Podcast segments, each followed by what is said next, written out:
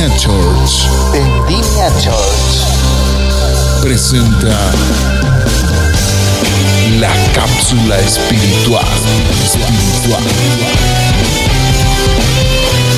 Y ya con nosotros el pastor Juan Carrión. El significado del arrepentimiento. ¿Cómo entonces llega una persona a ser verdaderamente seguidora de Jesús? ¿Qué sucede cuando el remolque de la gloria y la gracia de Dios colisionan con la vida de alguien? Por un momento, consideremos una palabra que resume el llamamiento de Jesús. La primera palabra que Jesús pronunció en su ministerio en el Nuevo Testamento es muy clara. Arrepiéntanse. Es la misma palabra que Juan el Bautista proclama en la preparación de la venida de Jesús. La palabra también es base para el primer sermón del cristiano en el libro de los Hechos.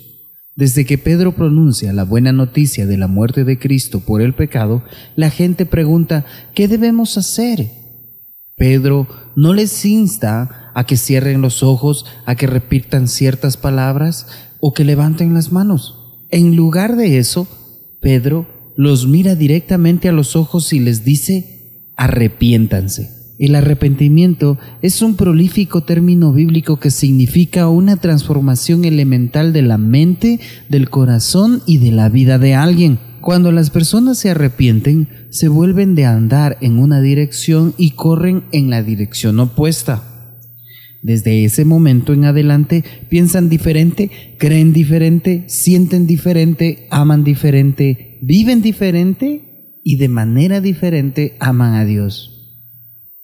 Cuando Jesús dijo arrepiéntanse, Él estaba hablando con personas que se rebelaron contra Dios en su pecado y confiaban en sí mismas para su salvación. El público de Jesús, predominantemente judío, creía que su herencia familiar, su condición social, su conocimiento de las reglas específicas y su obediencia a ciertos ritos era suficiente para hacerles justos delante de Dios. El llamado de Jesús al arrepentimiento entonces era un llamado a renunciar al pecado y dejar de confiar en sí mismos para la salvación. Solo volviéndose de sus pecados y volviéndose hacia Jesús podrían ser salvos. De esta manera, cuando Pedro dijo, arrepiéntanse, él estaba hablando a una multitud que poco antes había crucificado a Jesús. En su pecado habían matado al Hijo de Dios y ahora estaban bajo el juicio de Dios. El llamado de Pedro al arrepentimiento era una súplica a la gente para que confesara su maldad, se volviera de su mal camino y confiara en Jesús como su Señor y Cristo. Básicamente, entonces el arrepentimiento implica renunciar a la antigua manera de vivir en forma de otra nueva Dios dice a su pueblo en el Antiguo Testamento, arrepiéntete y abandona tus ídolos y deja de cometer ya tus pecados detestables. De manera similar, en el Nuevo Testamento, el arrepentimiento requiere abandonar al odio y a los ídolos de este mundo y cambiar el objetivo de la adoración. No obstante, ¿en qué consiste el arrepentimiento en nuestras vidas? Esta pregunta es extraordinariamente importante porque expone un error fundamental en la manera en que frecuentemente nos vemos. Cuando pensamos en la adoración de ídolos o de falsos dioses, a menudo imaginamos estatuillas de madera, de piedra o de oro, o tribus africanas realizando danzas de rituales en una fogata o un sacrificio. Sin embargo, no tomamos en cuenta al hombre que mira figuras pornográficas en Internet o películas o programas deshonestos o deshonrosos por la televisión. No pensamos en la mujer que compra compulsivamente objetos innecesarios o se ocupa obsesivamente de su aspecto físico.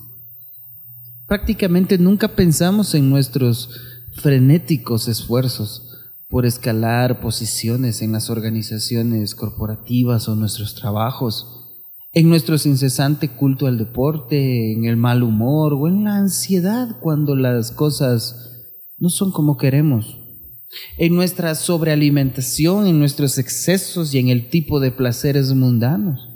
Tal vez Lo más peligroso que pasamos por alto es la autorrealización espiritual y la superioridad religiosa que impiden que tantos de nosotros no reconozcamos nuestra necesidad de Cristo.